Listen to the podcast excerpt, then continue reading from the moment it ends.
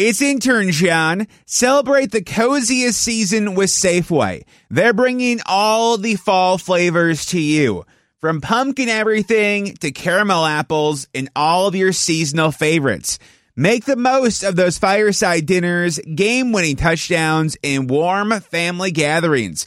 Visit your neighborhood Safeway today or shop online for easy pickup or delivery. They're here to help you spice, season, and savor every moment. Sincerely, Safeway. Oficina 19, en Emilcar FM, con Antonio Rentero. Saludos y bienvenidos una semana más a Oficina 19, este podcast de Emilcar FM donde nos centramos en el teletrabajo. Hoy quiero hablaros de un informe que, ha, que se ha conocido, apareció la semana pasada, sobre GitLab, escrito G-I-T y Lab de laboratorio, GitLab que cuenta un poco su experiencia durante este año de trabajo en remoto y ofrece sus consejos a otras empresas. Y cerraré con algo que quizá pueda ser más preocupante y que tiene que ver con la seguridad y la protección de la información cuando se trabaja en remoto.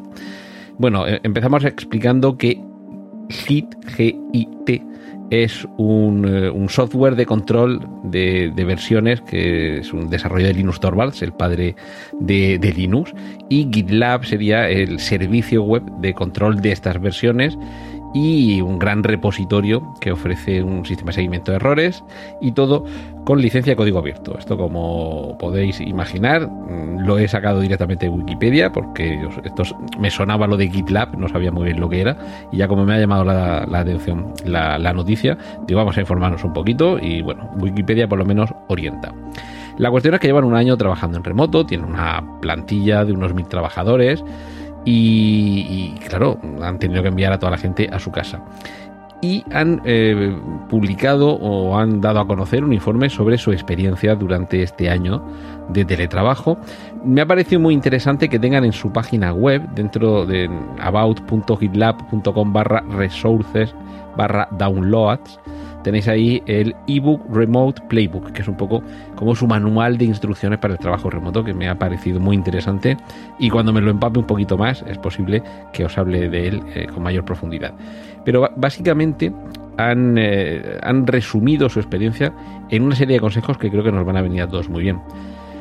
El pilar esencial es la comunicación por escrito y asíncrona para que un trabajo coordinado en remoto llegue a buen puerto. Ese segundo pilar que soportaría toda la estructura es una flexibilidad en cuanto a las horas de trabajo establecidas. Y como tercer pilar, o quizá incluso por encima de los otros dos, como basamento de todo el frontón o de toda la estructura, el respeto por la vida personal. La, la, comunicación escrita frente a la oral, yo esto me canso mucho de decirlo, pero, pero no cejo en mi empeño mándame un correo. No me llames. Sobre todo como no utilizo WhatsApp, no me mandes un mensaje de, audio. Mándame un correo que yo lo lea. En primer lugar, porque eh, la diferencia entre la llamada y el buzón de voz es que ya elijo yo cuando lo escucho, ya elijo yo cuando contesto, pero me parece casi más relevante darle prioridad al texto escrito, porque puedo hacer una lectura en, en diagonal puedo ir anotando conforme voy recibiendo inputs para que la respuesta sea lo más organizada posible. Y además viendo la literalidad de lo que tú me has eh, contado. Si me estás dando una explicación durante dos minutos en un audio que casi, si me lo mandaras todos los días, podría ser un podcast diario, a lo mejor eh, lo que me dijiste en el primer minuto hay alguna palabra clave que se me ha pasado o, o que no me acuerdo o que no le, no le he dado el sentido que tenía y considero que es más eh, interesante para ambas partes que esas instrucciones, esas comunicaciones, esa información sea escrita en lugar de oral.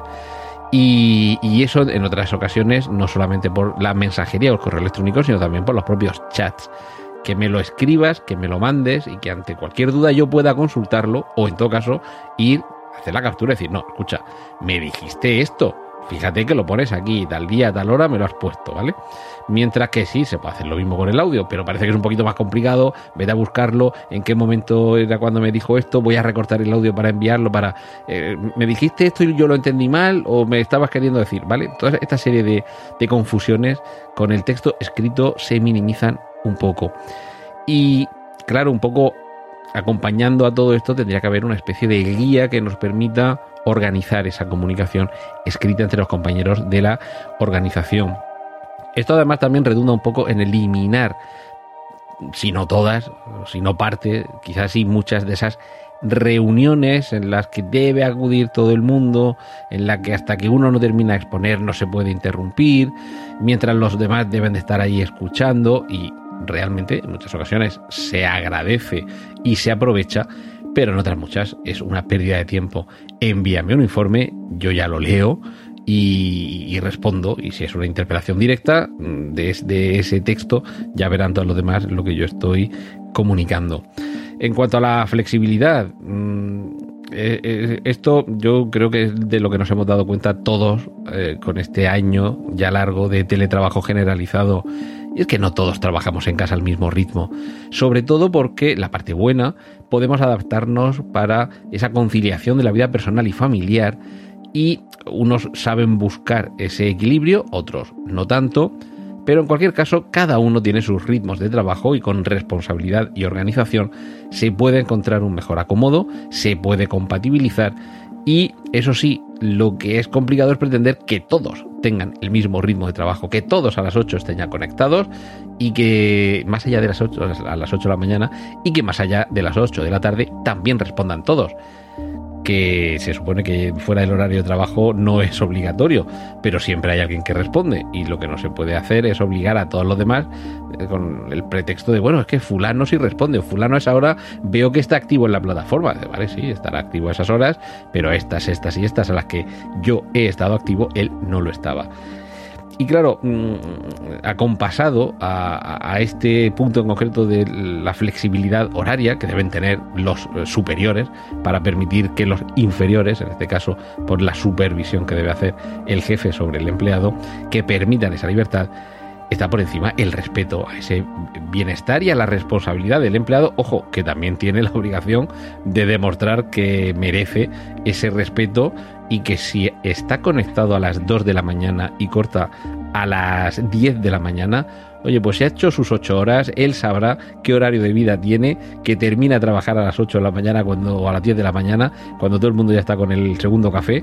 Y bueno, el resto del día me ha echado mis ocho horas, ha sido productivo, ha cumplido por objetivos, que no siempre va a ser todo esto cuestión de, poner el reloj en marcha. Y con este respeto, esto lo he mencionado en algunas ocasiones, ese respeto a que si hay alguna interrupción en una videoconferencia, un familiar, un hijo, un llaman del timbre porque hay que recoger un paquete, en fin, que tengamos eh, comprensión con el respeto a esta, a esta vida personal y familiar.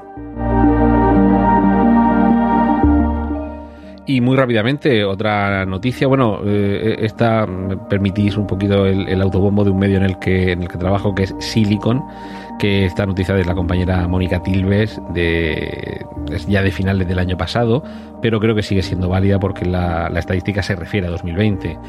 Un 44% de las empresas tienen un nivel medio o bajo para la protección de la información en remoto.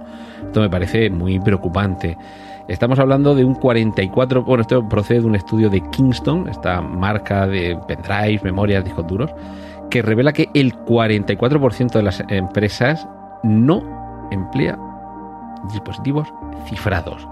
Y además, el 19% no instala medidas de seguridad. Y esto es especialmente problemático cuando los equipos, eh, que ha sucedido desde luego en muchos casos, están en casa del empleado porque en la oficina no se puede trabajar. Entonces, si ya es determinante mantener unos niveles de seguridad en la oficina, cuando el equipo sale fuera y a lo mejor no controlamos la conexión, no controlamos quién puede acceder a ese equipo, no controlamos quién puede acceder a esos discos duros, a esas memorias, esto se puede, se puede complicar. Así que es que sirva un poco de recordatorio para todos los que en casa utilizáis sistemas de almacenamiento más allá del propio ordenador, porque por supuesto debe tener también su contraseña y su cifrado, pero eh, con la parte del cifrado en concreto me refiero a que la información que está en un disco duro no esté protegida únicamente con la contraseña, sino que la información esté cifrada de manera que incluso si alguien se llevara ese disco duro, ese pendrive, e incluso si alguien fuera capaz de pasarse por el forro esa contraseña, que no le sirviera para nada, porque la información esté codificada o encriptada. Y, y, eso me parece que incluso para la vida personal también lo deberíamos de tener en cuenta a veces. En fin, pues esto es todo por esta semana y continuaremos dentro de siete días aquí en Emilcar FM en Oficina 19. Has escuchado Oficina 19. Hay más programas disponibles entre www.emilcar.fm barra oficina 19 y puedes ponerte en contacto a través de Twitter con arroba Antonio Rentero.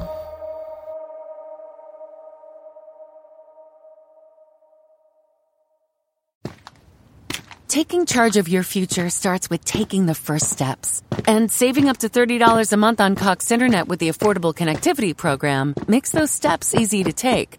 Whether they bring you to click upload on your first short film or join now for an online book club. Applying is easy. See if you qualify at cox.com slash ACP. Non-transferable one per household application and eligibility decisions are made by the FCC.